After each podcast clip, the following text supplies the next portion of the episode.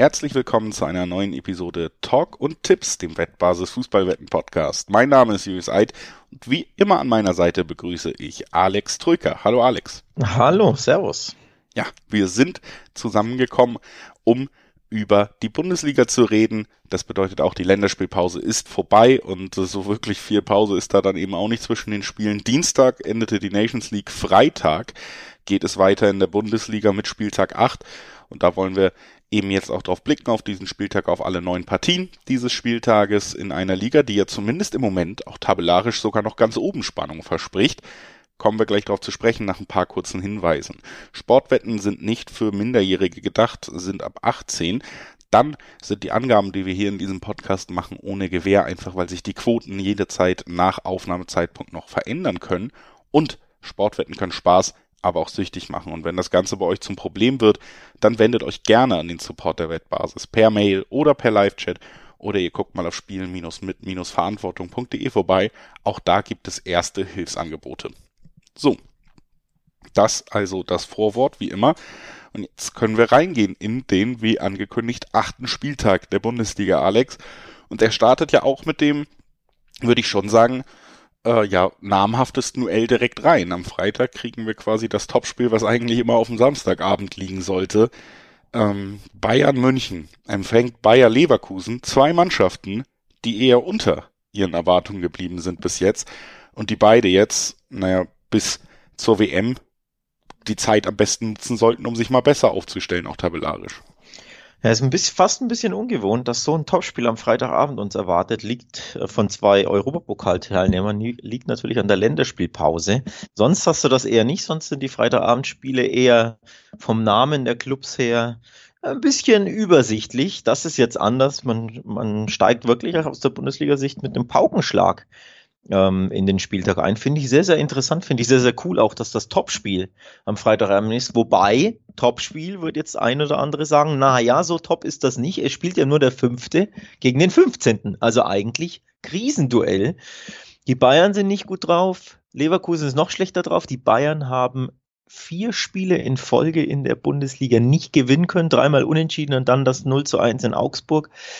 Und die Leverkusen sind noch grieseliger unterwegs, denn die konnten erst ein Bundesligaspiel gewinnen. Also Topspiel ja, auf der einen Seite natürlich von den Namen, von den Teams her, aber auch Krisenduell. Krisenduell ist es tatsächlich. Ähm, Leverkusen wirklich, ja, da hat man einfach mit einem gänzlich anderen Start gerechnet. Bei den Bayern ist es ja ein bisschen komplizierter gewesen. Die sind ja schon furios gestartet und ich glaube, nach den letzten Jahren und den ersten Auftritten in dieser Liga habe ich mich zum Beispiel auch schon halb dazu hinreißen lassen, die den Titelkampf wieder für beendet zu erklären. Und jetzt gab es eben vier Spiele in Folge ohne Sieg. Das ist eine Strecke, die es bei den Bayern ganz, ganz selten gab. Im Sinne von in den letzten 50 Jahren ist das vielleicht zweimal passiert. Und ähm, das ist natürlich dann auch irgendwann eine Krisensituation, wenn man darauf blickt, dass man sich langsam von der Spitze dann so ein bisschen entfernt. Borussia Dortmund, der natürliche Konkurrent, ist gerade aber nur drei Punkte weg. Union Berlin, den man, auch wenn sie so super Arbeit leisten, vielleicht immer noch nicht wirklich zutraut, die ganze Saison so konstant zu sein, die sind aber schon ähm, fünf Punkte entfernt. Also so langsam muss man ein bisschen anpassen, damit man nicht die Liga irgendwie doch vorzeitig aufgeht. Was Nagelsmann natürlich ein bisschen hilft, sind die Ergebnisse in der Champions League. Die stimmten bis jetzt. Und ähm, ich glaube auch sein seine Ablöse, die sehr hoch war, sorgt dafür, dass er noch ein paar Spiele mehr bekommt als vielleicht andere Trainer in dieser Situation bei den Bayern. Trotzdem braucht man nicht drum reden, es wird irgendwann kritisch werden. Und jetzt spielen sie eben gegen eine Mannschaft, die auch gerne gegen Mannschaften wie Bayern München spielt, ne? die dieses Tempo, die dieses Umschaltspiel drin haben, die da vielleicht auch gar nicht unbedingt ja, sie haben sich in dieser Saison schwer getan, die Leverkusener, weil sie eben auch mit dem Ball dann manchmal zu einfallslos sind, wenn der Gegner wirklich sich darauf eingestellt hat, dass sie den Underdog-Fußball gegen Leverkusen spielen. Das wird ja jetzt nicht der Fall sein. Bayern wird hochstehen, Bayern wird angreifbar sein in Umschaltmomenten. Und wenn man dann vielleicht auch jetzt aus der Länderspielpause mit einer verbesserten Form bei wichtigen Spielern kommt, unter anderem Patrick Schick, der sich noch nicht so treffsicher gezeigt hat wie in der letzten Saison, dann könnte es auch für die Bayern mal zum Gegentor kommen. Fünf Spiele ohne, ohne Sieg für die Bayern wäre schon aber eine Überraschung Das haben wir auch äh, nach drei Spielen ja, gesagt und nach vier. War es ja auch. war es ja auch, genau, dass wir sagen, ja, jetzt sind schon drei ohne Sieg. Ein viertes Spiel können wir uns nicht vorstellen. Zack, gab's die Niederlage in Augsburg. Ähm, also denkbar schlecht in die Länderspielpause sich verabschiedet der FC Bayern München. Ähm, jetzt will man natürlich mit einem ich will jetzt nicht sagen Paukenschlag, aber mit einem sehr guten Ergebnis aus der Länderspielpause rauskommen oder in die, in die, in den Endspurt vor der WM starten. Wenn es da aber wieder nicht klappen sollte, dann so schlecht, wie man in die Länderspielpause startete, so schlecht würde man aus dieser rauskommen. Also kein Sieg gegen Leverkusen würde auch den Druck auf Nagelsmann erhöhen.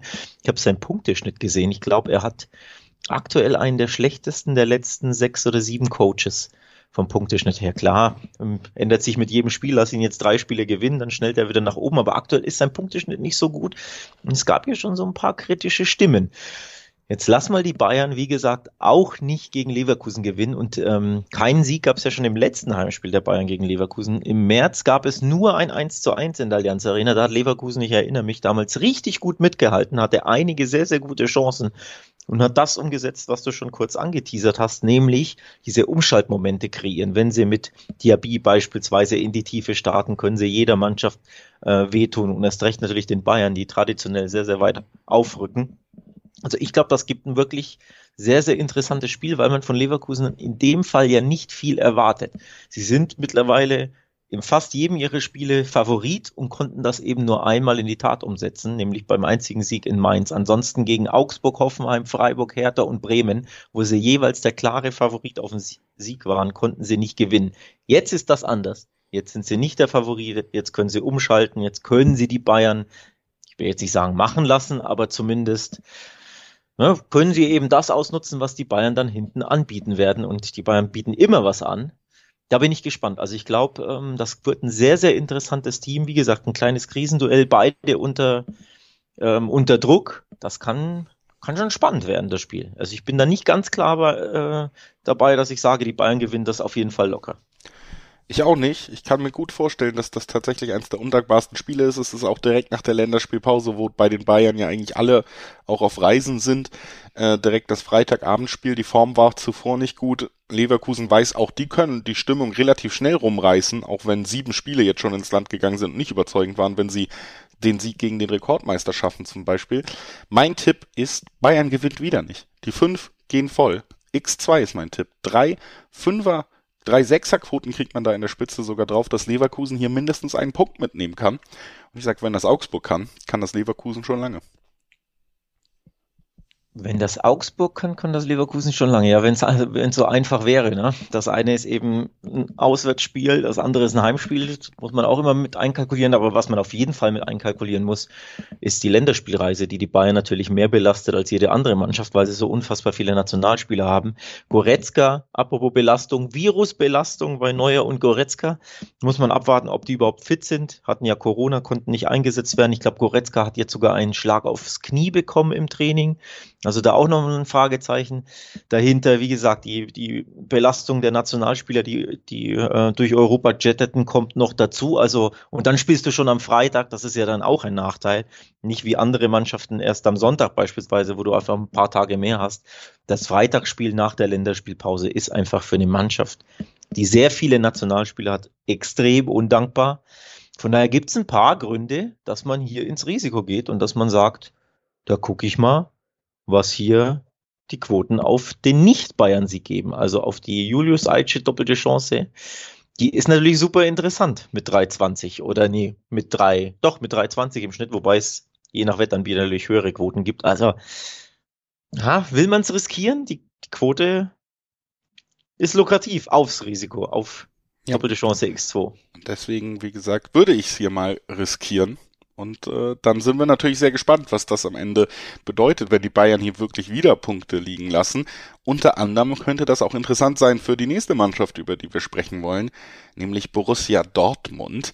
Die reisen nach Köln. Das ist ähm, ja eigentlich immer ein recht freundschaftliches Spiel, denn die, Fa äh, die Fans sind eng verbunden. Jetzt könnte es zumindest ein bisschen unfreundlich werden, denn Anthony Modest, ist ja auch so ein bisschen das Anthony Modest Derby jetzt.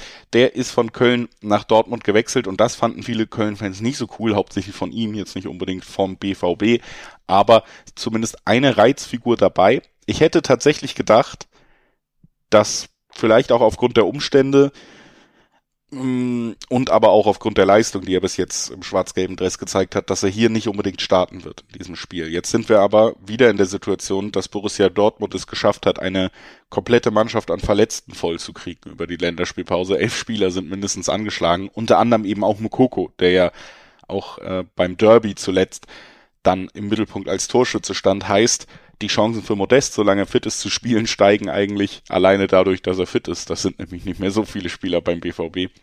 Könnten mir vorstellen, dass wir ihn deshalb vielleicht doch auch wieder direkt gegen seinen Ex-Club sehen. Und dann ist natürlich die Frage, wie Dortmund sich schlägt in einem Spiel, wo der Gegner natürlich unter Baumgart maximal unangenehm sein wird, dich nerven wird, wenn du im Ballbesitz bist und auch weiß, wie man mit Ballgewinnen dann mal umgeht. Und auf der anderen Seite mit einem Dortmund, was sich ja defensiv zwar besser schlägt als in der letzten Saison, aber sich vor allen Dingen offensiv noch sehr schwer tut. Ne? Marco Reus wird fehlen. Das ist einer von zwei Spielern, die überhaupt zwei Tore erzielt haben in dieser Saison. Ansonsten weiß man da noch nicht so richtig, auf wen verteilen wir die Last des Tore schießens, haben auch erst, wenn ich äh, nachgucke, hier in der Saison bis jetzt neun Treffer erzielt. Das ist deutlich weniger als alle anderen, die da um sie herum in der Tabelle postiert sind. Also mh, mm, für mich so ein bisschen die Frage, ob Dortmund es schafft, 90 Minuten konzentriert zu bleiben, sich keinen Fehler zu leisten, den die Kölner ausnutzen können. Das traue ich ihnen in dieser Saison eher zu als in der letzten. Aber dann auch die Frage, können sie sich auch durch dieses Kölner Bollwerk dann mal durcharbeiten und wirklich auch in Führung gehen? Ja, der Reus-Ausfall, der wiegt tatsächlich schwer, weil die ja. Offensive des BVB ähm, bislang in der Saison ähm, nicht überzeugt. Ähm, sie haben da Probleme, sie gewinnen oftmals Spiele knapp ähm, mit einem Torunterschied oder so. Also es gab ja ein 1-0 gegen Hoffenheim, ein 1-0 gegen Schalke, ein 1-0 äh, gegen Hertha und, und 1-0 Gerade da, ne, Marco Reus Spitzname Mr. 1-0, der erzielt ja. genau diesen Treffer eben auch so gerne. Äh, gegen äh, Leverkusen auch, also äh, 4-1-0-Siege ist auch ein bisschen BVB untypisch, ne? So das so ein 2-3 gegen Bremen äh, ist eigentlich ein typischeres BVB-Ergebnis, wobei es meistens dann 3-2 ist, nicht 2-3. Aber ja, dieses, diese knappen Siege sprechen natürlich auch eine zwei Sprachen. Die eine ist, die Defensive ist sicherer, klar, aber vorne geht eben die Angriffspower weg. Und wenn da dein Kapitän, dein wichtigster Mann fehlt, ähm, und Modest noch nicht akklimatisiert ist. Die Personalie wird ja wirklich im, im ähm, Fokus liegen, nicht nur aufgrund seines Wechsels, sondern weil er auch erst ein Törchen geschossen hat. Immerhin das 1-0 bei Hertha, ein wichtiges Tor. Aber ansonsten findet er nicht wirklich statt. Bisher beim BVB tut sich enorm schwer, ist noch nicht akklimatisiert, zumindest im Spiel ist er noch nicht richtig drin. Ähm, und das bedeutet eben, ja, dass es mit dem Torschießen ein bisschen schwerer wird. Und deswegen glaube ich, das wird ein richtig, richtig schweres Spiel für den BVB, der sich ähm, zuletzt ja sowieso nicht ganz leicht getan hat. Letzte Saison gab es ein 1 zu 1 äh, in Köln. Zu Hause wurde gewonnen, davor wurde in Köln aber auch nur unentschieden gespielt, 2 zu 2. Also die letzten beiden Gastspiele in Köln jeweils nicht gewinnt, gewonnen aus Dortmunder Sicht. Davor gab es sogar eine Niederlage gegen Köln zu Hause, also von den letzten vier Spielen hat der BVB nur eins gewonnen gegen den FC. Und da war der Kollege Haaland beispielsweise noch dabei, eine Torgarantie. Jetzt also ohne Torgarantie vorne im Sturm und ohne Marco Reus gegen diese bissigen Kölner. Ich glaube, ich ähm, blick so ein bisschen auf die Unentschiedenquote, um ehrlich zu sein. Kann ich nachvollziehen, finde ich auch nicht abwegig, weil wie gesagt, Dortmund wird schon dafür sorgen, dass Köln nicht wahnsinnig viele Chancen bekommt, wird auch deutlich mehr den Ball haben. Dortmund selber tut sich aber auch super schwer, dann auch mit Ball trotzdem viele Chancen zu kreieren und dass da nicht viele Tore fallen und dass das Ergebnis eng beieinander bleibt, das ist fast auch gegeben für mich.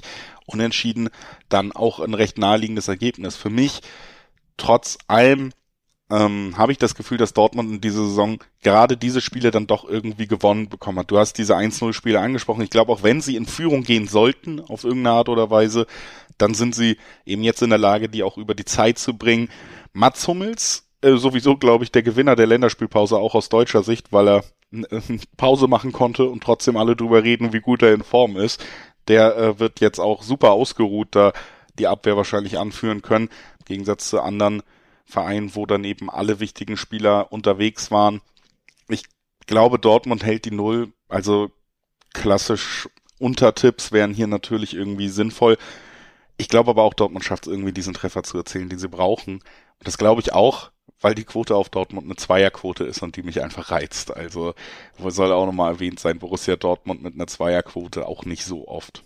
Das ist eben genau das, diese Zweierquote, die ist, äh, ist mir auch ins Auge gesprungen. Also vom Bauchgefühl bin ich ja auch bei dem, was wir angesprochen haben. Man kann sich sehr gut vorstellen, dass der BVB wieder Punkte lässt beim FC, der zu Hause sowieso immer sehr, sehr unbequem zu bespielen ist. Zwar auch immer mal wieder seine Ausrutscher hat, aber eben ähm, gerade ja, wenn sie nicht der Favorit sind, wenn sie nicht das Spiel machen müssen, also wenn jetzt beispielsweise Wolfsburg nach Köln kommt und die stellen sich hinten rein, dann hat der FC oft Probleme, ne, eine dichte Defensive zu knacken, wenn sie viel den Ball haben. Das ist gegen den BVB nicht der Fall. Da können sie ihren Underdog-Fußball spielen, da können sie umschalten, können sie pressen äh, früh in der eigenen Hälfte und dann umschalten und dann nervig sein. Also sie können schon ihre Stärken gegen in solchen Spielen gegen den BVB vor allem zu Hause dann auf den Platz äh, bringen tun sich also meiner Meinung nach leichter. Deswegen neige ich stark zum Punktverlust aus Dortmunder Sicht. Aber diese Zweierquote ist natürlich auch interessant. Deswegen, ich ringe ja ein bisschen mit mir. Ähm, wenn ich auf die Tabelle gucke, hat der BVB als einzige von zwei Mannschaften übrigens noch kein Remis. Die andere Mannschaft ist Augsburg. Allein deswegen könnte ich mir vorstellen, dass da am Ende dann das Remis dasteht. Dann äh, können wir uns ja doch einigen. Du sagst unentschieden, ich sag ein Torunterschied äh, kippt's zu Dortmund am Ende, aber ähm, beides interessante Quoten, auch das Unentschieden natürlich hoch beziffert hier mit 390er Quoten. Ne? Teilweise Vierer-Quoten ja. sogar. Ja. Also das auch hoch. Ähm, lass uns weitergehen. Wir gehen zum Tabellenführer. Eintracht Frankfurt ist es nicht, aber die empfangen den. Union Berlin ist Tabellenführer nach einer ja, nach sieben Spieltagen, die fast perfekt liefen. Es gab noch keine Niederlage für die Berliner. Sie haben gerade unter der Woche jetzt auch bekannt gegeben, dass sie nochmal mit Urs Fischer, dem Trainer und ich glaube, das kann man schon so feststellen, auch Architekten dieser Mannschaft, ähm, nochmal den Vertrag verlängert. Bedeutet, auch da gibt's weiter gute Nachrichten für die Unioner. Und ähm, ja, jetzt geht's gegen Frankfurt, die sich zumindest in der Liga ja auch trotz Champions League Euphorie aus dem letzten Jahr oder Europa League Euphorie eher schwer tun. Also Union Berlin ist so, wie sie aufgetreten sind vor der Länderspielpause, tatsächlich für mich hier sogar ja erstmal der Favorit in diesem Duell. Ja, ich glaube so. Das, da brauchst du gar nicht so raunen. Das ist ähm, qua ihrer Position in der Tabelle, nämlich dem ersten Platz, irgendwo auch so ein bisschen verdient, oder? Würde ich sagen klar, also waren ja auch bis jetzt immer gute Auftritte dabei oder waren es eigentlich alle. Ich finde einfach beeindruckend, wie strukturiert sie sind und das ist eben auch einfach ein Problem jetzt gerade gegen Frankfurt, die immer mal wieder ihre Klasse aufblitzen lassen, stehen ja auch auf Platz sieben. Das ist so ein ja, gemischter Start gewesen. Es gab mal eine ärgerliche Niederlage, dann einen deutlichen Sieg gegen Leipzig, dann eine Niederlage, wo auch Oliver Glasner super deutlich wurde, schon in der Ansprache an seine Mannschaft öffentlich, was man eigentlich nicht gewohnt ist auch in der Champions League ein bisschen auf und ab, zu Hause verloren, dann aber bei Marseille den ersten Champions League Sieg der Vereinshistorie eingefahren. Also es ist alles so durchwachsen und so ein bisschen wie der Achterbahnfahrt. Man sagt ja auch bei Frankfurt oft die launische Diva. Und ich glaube genau diese, ja, diese fehlende Konstanz in der Leistung, das ist ein Riesenproblem, wenn es gegen Union Berlin sind, weil die sind genau das. Wenn die eins sind, sind die konstant und die wissen genau, was sie tun. Und das könnte auch hier für Frankfurt halt der Stolperstein werden. Ja, absolut. Ähm, aber Stichwort ähm, Favorit im Spiel, das sehen die Buchmacher aktuell natürlich anders. Da ist die Eintracht der Favorit mit zwei 30er-Quoten und hohe 320er-Quoten gibt es im Schnitt auf Union, also auf den Auswärtssieg der Köpenicker wenn man das Gefühl hat, so wie du, die sind für mich der Favorit, die sind stabil, die sind gefestigt, die äh, spielen ihren Stiefel runter und sind nicht erschütterlich gegen eine Diva. Und dann sieht man diese Dreierquoten, dann muss man eigentlich auf den Auswärtssieg gehen, oder? Ja, muss man. Sowieso auch vielleicht auch noch in den nächsten Wochen, solange äh, da irgendwie noch nicht anerkannt ist, wie gut Union Berlin tatsächlich unterwegs ist äh, und die Quoten dann eben bei weitem nicht in Bayern München spielt gegen irgendwen oder Dortmund spielt gegen irgendwen Niederungen abgestürzt sind, ist Union Berlin, glaube ich, einer der Top-Quotenbringer der letzten Wochen sowieso schon gewesen und ja. könnte es auch in dieser Woche sein. Ja, das Problem für mich ist, der Gegner ist Frankfurt. Und bei dem Gegner weißt du nicht, was du, was du erhältst. Also du kannst natürlich die Heimniederlage logischerweise erhalten, unentschieden oder auch plötzlich einen Sieg wie beim 4-0 gegen Leipzig, der ja auch ein bisschen aus dem Nichts kam. Ähm, das, deswegen tue ich mich schwer, immer wenn die Eintracht ähm, dabei ist, tue ich mich schwer, da im Dreiweg einen Tipp abzugeben. Deswegen gehe ich tatsächlich auf beide Treffen. Also im Dreiweg halte ich mich fern vom Dreiweg und sage, es fallen Tore auf beiden Seiten. Die Eintracht spielt zu Hause, da geht immer mal was. meistens zumindest. Ähm, übrigens die auch kurios, die äh, sechs Tore gab's zu, haben sie zu Hause geschossen und acht kassiert. Also da geht immer was im Sinne von ja Tore für den Gegner und für die Eintracht selbst. Und bei den Unionern geht natürlich auch immer was, die richtig stark drauf sind. Deswegen sage ich beide treffen ähm, zu 1 79er Quoten im Schnitt finde ich sogar sehr gut datiert, um ehrlich zu sein. Ja, kann man auf jeden Fall auch so mitnehmen. Ich äh, glaube an den Tabellenführer in diesem Duell. Würde weitergehen zum zum zweiten Union Berlin der Liga. Das ist jetzt meine Anmoderation für den SC Freiburg. Auch die stehen ja für konstante Arbeit mit einem Trainer, die sich auch auszahlt, die man in den letzten Jahren in der Tabelle mit einem stetigen Aufstieg verbunden hat. Und im Moment ist dieser Aufstieg auch für Freiburg da, steht auf Platz drei und damit auf einem Champions League Platz. Letztes Jahr reichte es für die Euroleague am Ende. Jetzt spielen sie gegen Mainz. Auch die haben im Moment ihren Trainer gefunden, gehen mit Bo Svensson in seine dritte Saison, wo er an der Seitenlinie stehen wird und dürften bis jetzt auch ganz zufrieden sein mit ihrer Ausbeute. Mit elf Punkten, Platz acht hält man sich auf jeden Fall schadlos von der Abstiegszone fern. Das ist immer noch Saisonziel eins. Trotzdem, ja, Freiburg schon den mindestens einen Schritt weiter, wenn man so generell drauf guckt. Also auch hier für mich schon ein relativ klarer Favorit sogar in diesem Spiel. Kann ich auch wieder völlig nachvollziehen. Vor allem hier ist es ja so, dass die Freiburger ihr Heimspiel haben. Und das ist für mich ähm, der große Unterschied. Wenn sie in Mainz spielen würden, dann wäre ich bei Favorit zwar auch noch dabei, aber dann wäre für mich die Sache nochmal noch mal enger. Die kann natürlich trotzdem eng sein, aber ich gehe mit, dass, ähm, dass ich auch Freiburg als Favoriten ansehe. Und zwei Zehnerquoten auf den Favoriten, der Tabellendritte ist, der uns ganz Deutschland eigentlich ähm, ja begeistert seit, weiß ich gar nicht, seit wann, zwei Jahren, eineinhalb Jahren, vielleicht länger, die jetzt eben auch noch ein Heimspiel haben und Zweierquoten haben. Da muss ich nicht länger suchen. Vor allen Dingen gerade in der Hinrunde, auch in den letzten Jahren schon Freiburg immer äh, gut abgeliefert und das muss man auch sagen, einfach super stabil in ihrer Entwicklung über Jahre. Du hast es angesprochen. Das heißt, das ist auch nicht so eine Mannschaft, wo man jetzt wie bei Frankfurt die haben ja eigentlich auch eine gute Entwicklung genommen. Die spielen gerade Champions League über die letzten Jahre, aber man zittert so ein bisschen im Dreiweg, weil man nie weiß, was man erwarten soll. Freiburg ist einfach auch eine Mannschaft, die verlässlich, soliden Fußball spielt, ähnlich wie bei Union Berlin. Und deswegen fällt es mir da auch noch leichter, auf solche Mannschaften dann zu tippen, weil sie wenig richtige Ausrutscher drin haben. Sie verlieren meist dann gegen die Favoriten, also gegen Bayern, gegen Dortmund. Da klappt's nicht immer aber gegen Mannschaften, die unter ihnen in der Tabelle stehen, leisten sie sich kaum Ausrutscher, weil sie so solide arbeiten, weil sie auch noch nicht so hoch angreifen wie vielleicht Dortmund und Bayern und sich mal auskontert lassen, weil sie genau wissen, was sie tun und auch eine gute Balance im Spiel haben. Und das Selbstbewusstsein ist bei ihnen auch da mittlerweile. Deswegen auch für mich die zwei Zehner Quote hier super interessant, würde ich einfach übernehmen und sagen, lass uns weitergehen zum nächsten Spiel, wo es dann auch eigentlich einen ganz, ganz klaren Favoriten, vielleicht den klarsten gibt. Leipzig empfängt Bochum und damit natürlich eine der teuersten Mannschaften der Liga mit Leipzig, die aber nicht gut in die Saison gestartet sind, gegen die Mannschaft am unteren Tabellenende, die mit Thomas Letsch jetzt einen neuen Trainer haben.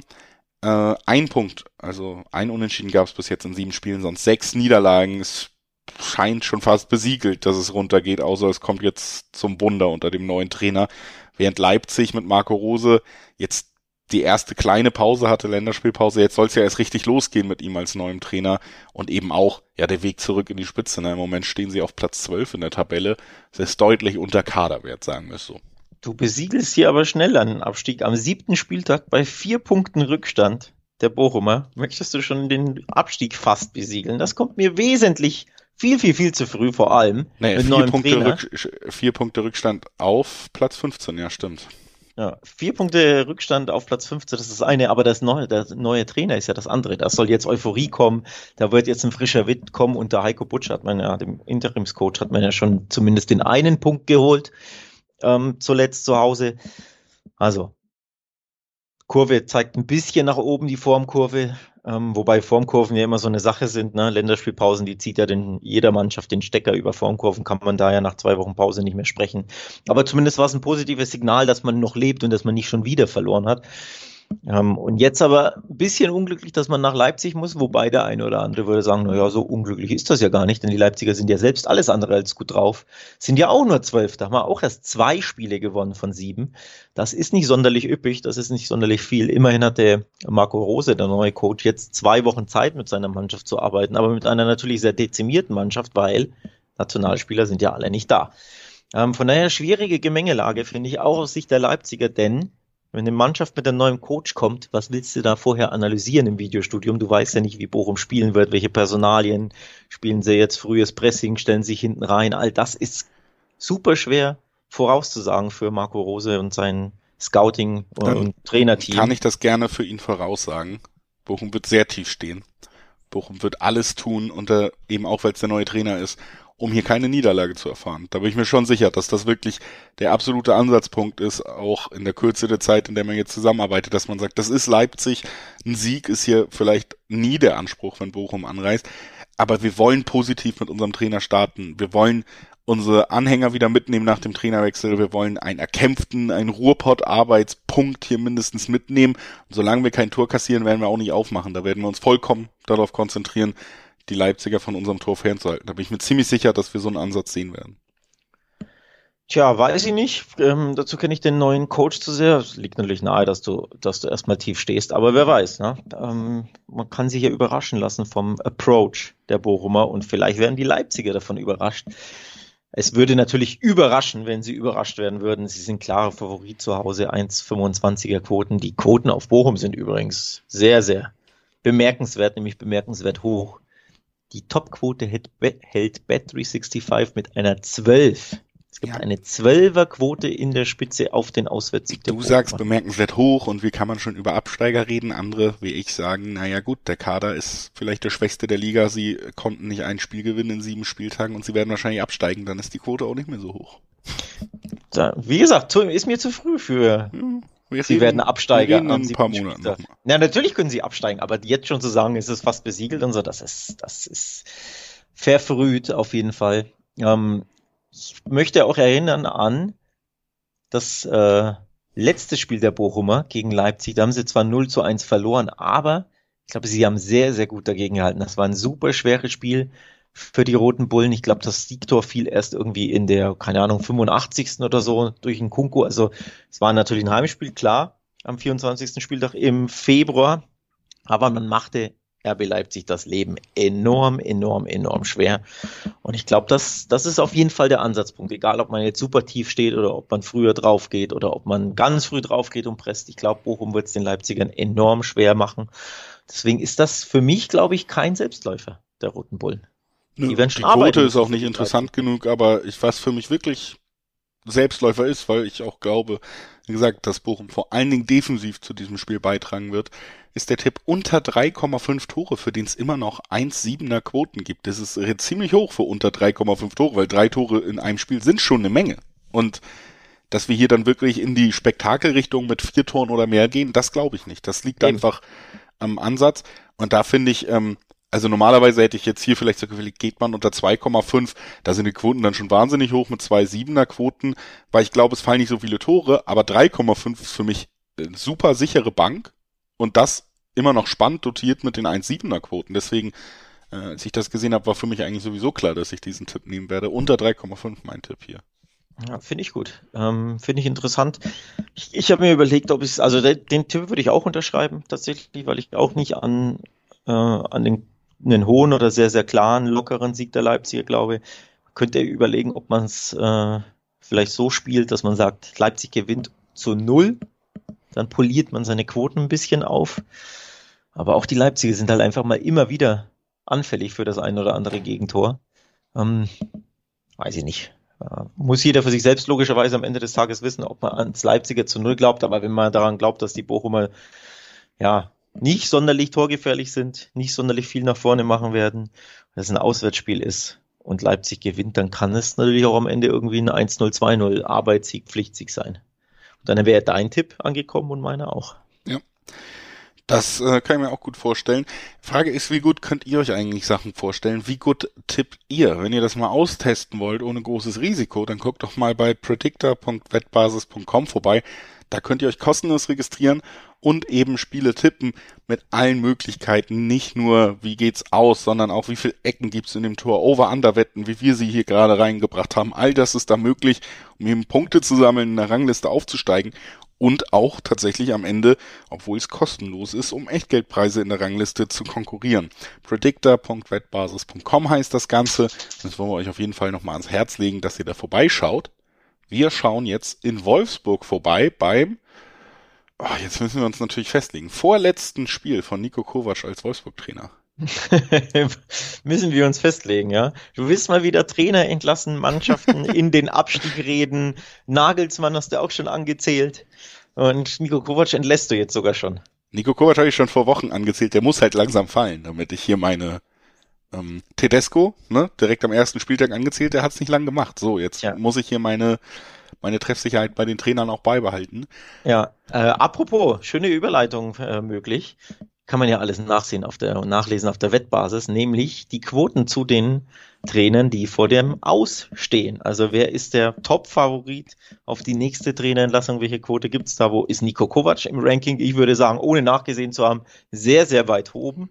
Vielleicht, wo liegt auch ähm, Julian Nagelsmann in diesem Ranking? Also welche Quoten gibt es auf den einen oder anderen Trainernamen, der vielleicht bald entlassen werden könnte? Dazu gibt es einen schönen Übersichtsartikel auf der Wettbasis, empfehle ich in dem Fall auch. Nicht abgesprochen mit Julius, diese, diese Cross-Promotion, aber weil du einfach immer Trainer anzählst, passt das natürlich sehr gut. Ja, äh, Trainer anzählen ist hier so ein bisschen mein Part eher, habe ich auch das Gefühl. Aber naja, äh, Gut, also sportlich gesehen zählen wir Nico Kovac nach diesem Spiel auch an oder zählen wir ihn aus? Also ähm, wackelt der Stuhl noch mehr oder wackelt er ein bisschen weniger? Ich glaube, er wackelt noch mehr, um es kurz abzukürzen. Es geht gegen ja. Stuttgart und ich glaube, wir werden hier wieder einen Punktverlust von Wolfsburg sehen. Also mein klassischer Lieblingstipp X2 äh, hier auf gut. die Stuttgarter. Ich traue Stuttgart zu, ähm, Wolfsburg weh zu tun, weil sie eben immer ein bisschen zu tief spielen dafür, dass sie Favorit sein sollten mit diesem Kader, immer mal wieder auch ja den dann doch spielerisch stärkeren Stuttgartern den Gefallen tun werden, dass sie äh, sich mal bewegen dürfen mit dem Ball, dass sie eine Idee haben dürfen. Und auf der anderen Seite ist meine Theorie eben auch, deswegen habe ich auch hier angezählt, meine Theorie ist eben, dass Nico Kovac hier angezählt ist und zwar auch in der Mannschaft. Diese ja schon sehr harsche Kruse-Demission, auch mit den Interviews und dazu war ja schon befremdlich und zeigte, da ist man sehr angespannt und die Mannschaft äh, funktioniert meiner Meinung nach nicht so, wie sie funktionieren sollte und Kovac hat dem wenig entgegenzusetzen. Es ist wie bei anderen Stationen, wo es dann nicht so gut lief. Er wirkt dünnhäutig, er beschwört auch immer diese Tugenden, von denen man sich ja eigentlich so ein bisschen verabschiedet hat bei modernen Trainern, nämlich eigentlich nur, ja, dann muss man mehr laufen, dann muss man mehr kämpfen. Und ich glaube, das ist nicht das, was diese Mannschaft zurück auf die auf die Siegerstraße kriegt, dass da jetzt ein Kovac steht und die nochmal richtig anmeckert vorm Spiel und sagt, jetzt müsst ihr aber. Ich glaube, diese Mannschaft bräuchte einen anderen Trainertyp. Man hat sich da bei der Trainerwahl mal wieder vergriffen in Wolfsburg. Und ähm, wenn man sagt, die sind in so einem Negativstrudel und der Trainer funktioniert nicht und da kommt vielleicht bald eine Entlassung, das haben wir auch bei anderen Vereinen gesehen, dann lässt man weiter Punkte liegen. Vielleicht auch, wenn man vermeintlich Favorit ist. Deswegen geht mein Tipp hier einfach Aufgrund der Wolfsburger Situation geht mein Tipp Richtung Stuttgart und X2. Dann wäre das, das der zweite Auswärtssieg in Folge der Stuttgarter. Schon letztes Jahr ja, im Dezember ne, konnte man, nee, nee, aber in Wolfsburg ja. wollte ich sagen. Äh, in Wolfsburg hatte man letztes Jahr schon im Dezember gewonnen. Zu Hause gab es dann ein, eigentlich ein sehr enttäuschendes Unentschieden aus Stuttgarter Sicht, der fast den Abstieg besiegelt hätte am 32. Spieltag. Ähm, Grundsätzlich dieses Spiel übrigens oder diese Paarung super schwer zu tippen, weil super ausgeglichen. In der Bundesliga-Historie gab es 46 Spiele zwischen den beiden Teams, Wolfsburg und Stuttgart. Die Wölfe haben 20 davon gewonnen, die Stuttgarter 19. Also das allein zeigt schon auf, boah, hier ist alles immer möglich. Ähm, super ausgeglichenes Duell. Zeigt auch der Blick auf die letzten zehn Spiele. Von den letzten zehn Spielen endeten zwei Remis. Es gab vier Siege der Wölfe und vier Siege der Schwaben also im Dreiweg einfach, ähm, ja, schon historisch, statistisch bedingt ein Münzwurfspiel. Das ist super schwer zu tippen. Quoten sagen ähnliches auch. 2,40 auf die Wölfe, 2,90 ein bisschen höher teilweise, ähm, bis zu Dreierquoten, je nach Wettanbieter, auf die Stuttgarter. Also die lukrativere Quote gibt's auf den VfB mit teilweise bis zu Dreierquoten. Die, die reizen mich natürlich schon ein bisschen, wenn wir von angezählten Kovac reden und von Krise bei den Wölfen. Alleine, die Stuttgarter konnten noch kein Spiel gewinnen. Das macht es ein bisschen schwer, auf sie zu tippen. Ja, fünfmal ging es unentschieden aus von sieben Partien, aber eben noch kein Sieg in der Bundesliga. Das, äh, ja, lässt mich dann eher tatsächlich deinen Tipp machen, nämlich die doppelte Chance, damit man sich ein bisschen absichern kann, weil es eben doch nicht so klar ist, dass der VfB gewinnt. Ja, eben, also Wolfsburg ist mir nicht gut genug und in der Situation, wo sie nicht gewinnen werden, aber bei Stuttgart bin mir auch nicht sicher, ob sie gut genug für den Sieg sind. Genau. Deswegen muss ich da irgendwie in diese Richtung gehen. Oder man geht klassisch aufs Unentschieden. Aber wie gesagt, bei so einem Münzwurfspiel, ne, ich habe ja die Statistiken, die historischen genannt, es ist einfach ein schwer zu tippendes Spiel im Dreiweg. Ja. Kommen wir zu einem weiteren Spiel, das sicherlich eine große Historie hat, denn es sind zwei der traditionsreichen Vereine dieser Bundesliga, die am Samstagabend dann beim Topspiel aufeinandertreffen werden. Werder Bremen fängt Borussia Mönchengladbach, zwei Mannschaften, die finde ich beide für ihre Verhältnisse auch ordentlich in die Saison gestartet sind. Bei Gladbach geht es um ja vor allen Dingen auch so ein bisschen wieder um Beruhigung, ein bisschen wieder nach den letzten turbulenten Jahren ein bisschen gute Laune und auch Vertrauen der Fans zurückgewinnen und da scheint Farke auf einem ordentlichen Weg zu sein. Ich habe vor der Länderspielpause zuletzt mit jemandem aus dem Gladbach-Umfeld gesprochen, gerade was diese Stimmung angeht, sind die tatsächlich recht gut, ähm, gut gestimmt in und um Gladbach. Und Werder Bremen natürlich für einen Aufsteiger, wir haben es hier schon öfter mal gesagt, schön anzusehender Fußball, eine klare Spielidee und auch bis jetzt immer mal wieder die Punkte so eingesammelt, dass man sich von ganz unten fernhalten konnte. Also viel besser jetzt für Bremen, glaube ich, gar nicht mehr laufen können. Erst zwei Niederlagen in sieben Spielen ist tatsächlich ein, ein guter Start, auch wenn du sagst, naja, ich kann doch äh, das, den Spieß umdrehen. Erst zwei Siege in sieben Spielen ist jetzt nicht so üppig. Man spielt halt recht häufig unentschieden. Aber ich glaube, in, in Bremen ist man trotzdem durchaus zufrieden mit Platz 10. Ich glaube, wenn es am Ende der Saison Platz 10 wird, äh, würde jeder das sofort unterschreiben. Das wäre ein tolles Ergebnis für die für die Veteraner nach dem Aufstieg. Also von daher alles im Soll bei, bei Werder und bei Gladbach, glaube ich auch, denn der Trend zeigt ja ganz klar nach oben. Man ist aktuell Sechster. Ich glaube, auch das würde man blind unterschreiben, wenn du am Saisonende sagst, sie würden europäisch spielen, ähm, Platz sechs werden. Ähm, erst eine Niederlage in sieben Spielen ist ja das, finde ich, interessantere. Ähm, dass du endlich wieder wesentlich schwerer zu schlagen bist, dass du unbequemer bist, dass du einen klaren Spielplan nach vorne hast. Fünf Gegentore sind, glaube ich, auch sehr, sehr positiv. Das ist die zweitbeste Abwehr der Bundesliga bisher. Nur die Unioner haben weniger Tore kassiert. Also da stimmt schon auch vieles bei Gladbach.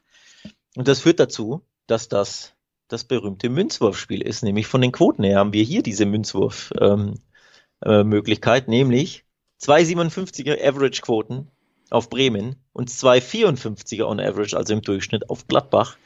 Da sind, da ist das Wort Münzwurf wirklich mal angebracht. Enger, knapper, ausgeglichener könnten Quoten nicht sein. Ja. Und wie gesagt, ich kann es irgendwie nachvollziehen. Für mich riecht es auch schon wieder so ein bisschen nach Unentschieden. Wir haben gesagt, Bremen hat schon ein paar Unentschieden gespielt, sind immer in der Lage, auch mal einen Treffer zu erzielen, aber dann fehlt ihnen auch am Ende so ein bisschen die Abgeklärtheit und vielleicht eben auch die Qualität, um einen Sieg in der Bundesliga jedes Mal einzufahren. Auf der anderen Seite Gladbach natürlich auch die Klasse müssten sie haben, um dieses Spiel zu gewinnen, aber so richtig in eine Siegeserie reingerutscht sind sie eben auch noch nicht. Da wird im Moment auch noch mehr Fußball gearbeitet, als dass man in so einen wirklichen Flow unter dem neuen Trainer gekommen ist. Dieses Arbeiten macht man gut, aber so richtig toll sieht's noch nicht aus. Trotzdem glaube ich, dieser Aufschwung unter Farke, der wird weitergehen. Dafür habe ich sehr viel positive Stimmen gehört und es stimmt ja auch, dass wichtige Schlüsselspiele alleine ein Player und so, dass die jetzt wieder vollkommen an Bord sind. Ein Tyram, die ja schon öffentlich eigentlich klar gemacht haben, wir wollen hier gar nicht bleiben und jetzt in dieser Saison wieder alles geben, dass da einfach so ein Stimmungsumschwung stattgefunden hat, der sich bei einem weiterhin guten Bundesliga-Kader irgendwann auch in den Ergebnissen niederschlagen muss und dazu gehört eben auch einen Aufsteiger zu besiegen. Deswegen tendiere ich hier im direkten Vergleich tatsächlich sogar zu einem Tipp auf die Gladbacher, auch wenn ich Bremen weiterhin schätze und nicht so verkehrt finde in dieser Saison. Trotzdem, ähm, für mich ist es irgendwie eher ein Spiel, was Gladbach gewinnen könnte, aber man hört schon raus, so richtig, richtig sicher bin ich mir da auch nicht. Deswegen tendiere ich hier so ein bisschen vielleicht zum Tipp, dass beide Teams treffen werden. Da gibt es 1,5er Quoten zumindest für einen Kombischein, denn beide Teams haben die Waffen, haben die Möglichkeiten und ähm, haben auch nicht den Anspruch, nur hinten drin zu stehen. Deswegen könnte ich mir vorstellen, dass wir hier zumindest auf beiden Seiten Tore sehen. Mein Gefühl im Dreiweg, auch da gibt es dann natürlich ordentliche Quoten, ist, dass äh, vielleicht Gladbach eben ein Tor mehr schießt. Es gibt äh, gute Gründe auf Gladbach zu tippen. denn sie haben eine richtig starke Serie gegen Werder Bremen. Die ist wirklich beeindruckend. Seit elf Spielen hat Borussia Mönchengladbach nicht mehr gegen Werder verloren. Acht dieser elf Spiele sogar gewonnen. Die restlichen drei endeten logischerweise unentschieden. Also es ist eine tolle Serie, die die Fohlen da haben ähm, gegen Bremen. Äh, die kann man natürlich ausbauen, wenn man daran glaubt. Oder es gibt natürlich auch Leute, die sagen, naja, so lange bei Mannschaften, die, also es ist ja nicht Bayern gegen Bremen oder so, ne, wo solche Serien ja eher normal sind. Oder Bayern gegen wen auch immer. Ähm, es ist eher ungewöhnlich, dass so zwei Mannschaften bei solche zwei Mannschaften eine Mannschaft äh, dermaßen eine Serie hat, die könnte natürlich auch beendet werden. Also man kann es auch aus der Sichtweise sehen. Aber die Serie der Gladbach ist wirklich beeindruckend. Ähm, elf Spiele ohne Niederlage gegen Werder, acht davon gewonnen, ist finde ich sehr, sehr interessant. Ähm, Courtesy of Opta Sports übrigens, diese Statistik. Sehr interessant. Ja, es gibt gute Gründe, wie du schon angesprochen hast, hier direkt auf, auf Gladbach zu gehen oder eben zu sagen, oh, das könnte auch unentschieden äh, ausgehen. Bin ich auch voll bei dir. Also ähm, die doppelte Chance X2 lächelt mich ziemlich an. Oder eben beide treffen und over 2,5. Finde ich auch interessant. Ich glaube nämlich, es wird Tore geben. Ich will mich im Dreiweg ein bisschen fernhalten, weil ich mir beides vorstellen kann. Also das Remis und den Gladbacher Sieg. Und äh, so ein in der 95. Minute so ein äh, Siegtor von Werder Bremen sollte man auch nie äh, ne, komplett. Ähm, die Geschichte haben sie schon geschrieben. Diese genau, genau. Das, ist, das kann man auch immer mal mit einkalkulieren. Das ist immer mal möglich. Von daher niemals, äh, niemals äh, davon ausgehen, dass das auf jeden Fall sicher ist, selbst wenn es in der 90. 1-0 für Gladbach steht. Da geht noch was. So, Werder Bremen ist dafür bekannt. Deswegen lieber Dreiweg halte ich mich fern und sage wie du, ich glaube, dass beide treffen dass wir Tore sehen werden und vielleicht auch ein paar Türchen. Also beide treffen und over 2,5 ist auch etwas, was ich auf dem Schirm habe. Dann springen wir jetzt noch zum Sonntag. Zwei Spiele stehen hier noch aus in unserer Besprechung des achten Spieltages der Bundesliga. Und das erste Spiel, das da auf uns wartet, ist das Duell von Hertha BSC gegen die TSG aus Hoffenheim oder aus Sinsheim. Die TSG Hoffenheim aus Sinsheim. So ist es, glaube ich, komplett korrekt. Ähm, ja, spannendes Spiel irgendwie, weil Hertha schon stabiler wirkt und ich glaube, man will zu Hause sich auf jeden Fall nicht schlagen lassen. Andererseits Hoffenheim eigentlich gut in die Saison gestartet und sollte hier Favorit sein in diesem Aufeinandertreffen. Ich glaube, das kann man schon sagen, auch wenn man auf die Kader blickt.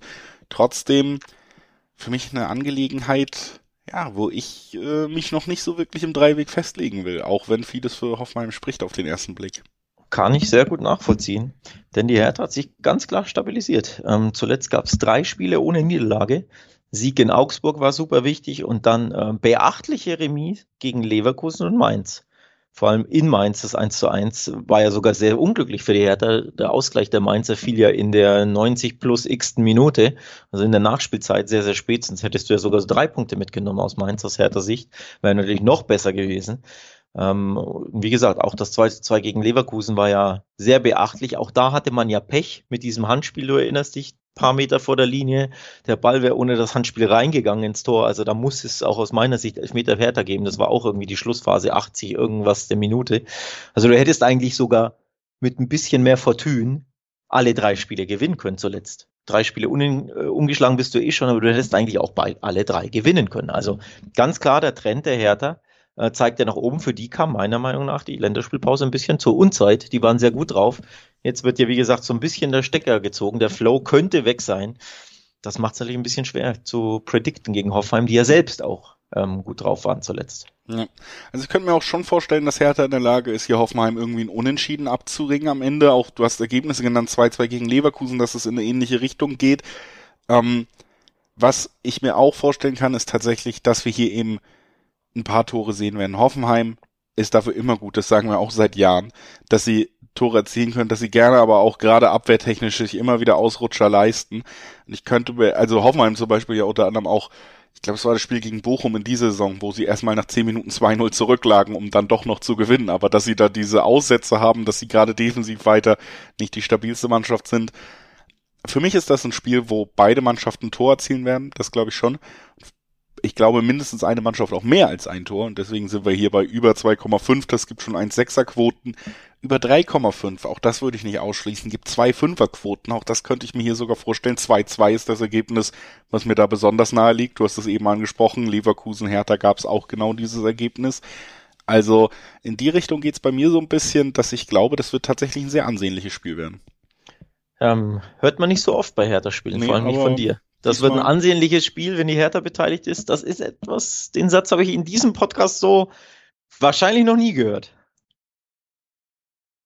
Im Endeffekt müssen wir dann ja auch irgendwann mal sagen, das sieht schon besser aus bei der Hertha, die haben eine klare Spielidee. Warum sollen sie jetzt nicht irgendwann mal das erste Mal seit drei Jahren ein ordentliches Spiel machen? Ähm, ordentliches Spiel gab es übrigens von der Hertha just gegen Hoffenheim im März am 27. Spieltag, denn da gab es ein 3 zu 0.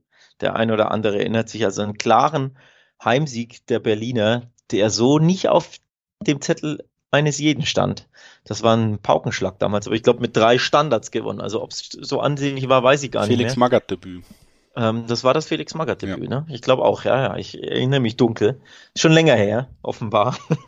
ähm, ja, also von daher, ja, da kann auch Hoffenheim schlagen. Übrigens, äh, interessant, weil du sagst, du glaubst, ähm, dass Tore auf beiden Seiten fallen. In, in vier der letzten fünf Spielen war das nicht der Fall. Da, da gab es immer, äh, da stand immer die Null auf ein, der einen Seite. Also 3-0 Hertha, habe ich gerade gesagt. Davor gab es ein 2-0 Hoffenheim. Dann gab es noch ein 3-0 Hoffenheim in Berlin und ein 3-0 der Hertha in Hoffenheim. Alles in den letzten äh, zweieinhalb Jahren in der Bundesliga. Interessant, dass doch nicht immer beide treffen. Ich hätte auch eher gesagt, ich glaube auch, dass eher beide treffen werden. Ähm, und weil beide treffen, was liegt nahe? Der Unentschieden-Tipp. Ich gehe bei diesem Spiel knallhart aufs Remis im Dreiweg. Ich glaube, das endet unentschieden. Beide sind ganz gut drauf. Beide können was aktuell. Hm. Unentschieden, Punktteilung. Beide gut drauf, beide können was. Das trifft natürlich auch auf uns zu, wie wir jetzt diesen Podcast beenden werden. Mit dem letzten Spiel, da muss man dann sagen, naja, Freitagabend geht sehr spektakulär los mit Bayern gegen Leverkusen und Sonntag, äh, Sonntagabend hört es ähnlich spektakulär auf mit dem letzten Spiel Schalke gegen Augsburg. Leichte Ironie in der Stimme, ja. Be ich, ich fand die Überleitung kurios. Beide, beide sind gut drauf, beide können was. Dachte ich mir, Schalke Augsburg, na ja. nee, nee, da meinte ich eher uns als die. Ach so, okay. Ähm, ja, Schalke Augsburg klingt jetzt irgendwie nicht so nach Festival des gut draufseins und des tollen Fußballs, wobei man will ja keinem Unrecht tun. Die Augsburg haben die Bayern zuletzt geschlagen. Das wäre mehr als bemerkenswert, ein tolles Ergebnis. Und auch die Schalker auch nicht so schlecht drauf gewesen zuletzt. Denn äh, man erinnert sich, es gab zwar einen 0-1 gegen Dortmund, das war nicht so prickelnd, aber immerhin die Bochumer 3 zu 1 im Heimspiel geschlagen und ein Heimspiel haben sie jetzt ja wieder. Ja. Also es ja, gibt es auch halt Gründe zu sagen, Schalke kann hier auch einen Dreier holen. War ein auch sehr wichtiger Sieg gegen Bochum, ne? Ähm, zum Zeitpunkt war der erste Saisonsieg dann und diese drei Punkte hat man dann auch gebraucht, um so langsam reinzukommen. Auf der anderen Seite bei Augsburg muss man ja auch so ein bisschen sagen, dieser Verein ist einfach ein Phänomen und der wird am Ende wieder nicht absteigen, weil sie in dieser Saison gewinnen sie eben jetzt schon gegen Leverkusen und gegen Bayern. Und da holt eben kein anderer Verein aus dem unteren Tabellendrittel so konstant Punkte, wie es Augsburg immer wieder macht. Ich bin so ein bisschen überfragt, ob das jetzt einfach nur dieser Augsburg-Mythos wieder ist und irgendwie das klappt seit Jahren oder ich habe ja eigentlich Enrico Maaßen hier schon ein paar Mal als Trainer gelobt, auch in diesem Podcast, ob das wirklich jetzt auch mal Ausdruck einer positiven Entwicklung ist, die dann eben bedeutet, wir werden nicht nur völlig überraschend ganz Deutschland irgendwie in Staunen versetzen, weil wir gegen die Bayern gewinnen, sondern werden zeitgleich auch am nächsten Spieltag gegen einen direkten Konkurrenten gegen Schalke ein ordentliches Spiel machen. Und das Fragezeichen ist halt bei Augsburg immer noch da und äh, das kann man auch nicht so hundertprozentig beantworten. Trotzdem tendiere ich einfach, aufgrund dessen, dass ich den Trainer schätze und auch viel Gutes gehört habe, dazu, dass diese Entwicklung bei Augsburg diesmal stattfindet, dass sie den richtigen Trainer genommen haben und dass sie jetzt auch dem richtigen Trainer vertrauen und dass man sich weiter belohnt nach dem Sieg gegen Bayern und auch gegen Schalke gewinnt. Deswegen ist mein Abschlusstipp hier auf die Augsburger. Sehr mutig, Herr Eid. Drei 70er Quoten gibt's für deinen ja. Tipp im Schnitt. Das ist enorm lukrativ. Das ist, glaube ich, sogar die lukrativste Quote, die wir hier in diesem Spiel, ja, in dieser Podcast-Episode zu, zu diesem Spieltag herausgesucht haben. Super, super interessant. Ähm, Betway hat eine 3,75, sehe ich gerade. Das ist, glaube ich, am deutschen Wettmarkt die interessanteste Quote. Ähm, ja, spannend. Mutig, spannend, lukrativ. Kann was bei rumkommen. Äh, ganz so mutig bin ich nicht. Du hast angesprochen, du hast es anmoderiert mit, naja, der Freitag beginnt natürlich hochklassig auf dem Papier und der Samstag, also der Spieltag endet vielleicht weniger hochklassig und in die Richtung will ich stoßen, nämlich weniger hochklassig heißt weniger Tore. Weniger Tore heißt, beide treffen Nein zum Beispiel, denn dann gibt es über Zweierquoten. Oder die andere Option ist natürlich ähm, Underquoten, also Under 2,5 in dem Fall. Da gibt es äh, auch Zweierquoten, dass also nicht beide Mannschaften treffen oder dass es eben nur so ein 0-0, 0-1, 1-1, 1-0, sowas gibt. Ja. Das sind Ergebnisse, die finde ich sehr, sehr realistisch klingen, wo man sich das, ja, den Sieger sogar frei hält oder offen hält. Und jeweils Zweierquoten. Das hat, das spricht mich an bei dem Tipp, weil im Dreiweg äh, tue ich mich schwer. Da, da kann alles passieren bei dem Spiel. Ja, kann ich auf jeden Fall nachvollziehen. Äh, sind auch Tipps, die quotentechnisch sowie Nachvollziehbarkeit mitbringen. Also auch hier, ja, sind wir uns nicht komplett uneinig, zumindest wenn wir jetzt zum Ende dieses Podcasts kommen und sagen, vielen Dank, dass ihr eingeschaltet habt. Das war unser Blick auf den achten Spieltag der Bundesliga-Saison. Ich hoffe, ihr schaltet bald wieder ein, wenn es heißt Talk und Tipps. Bis dahin genießt das Fußballwochenende und ciao.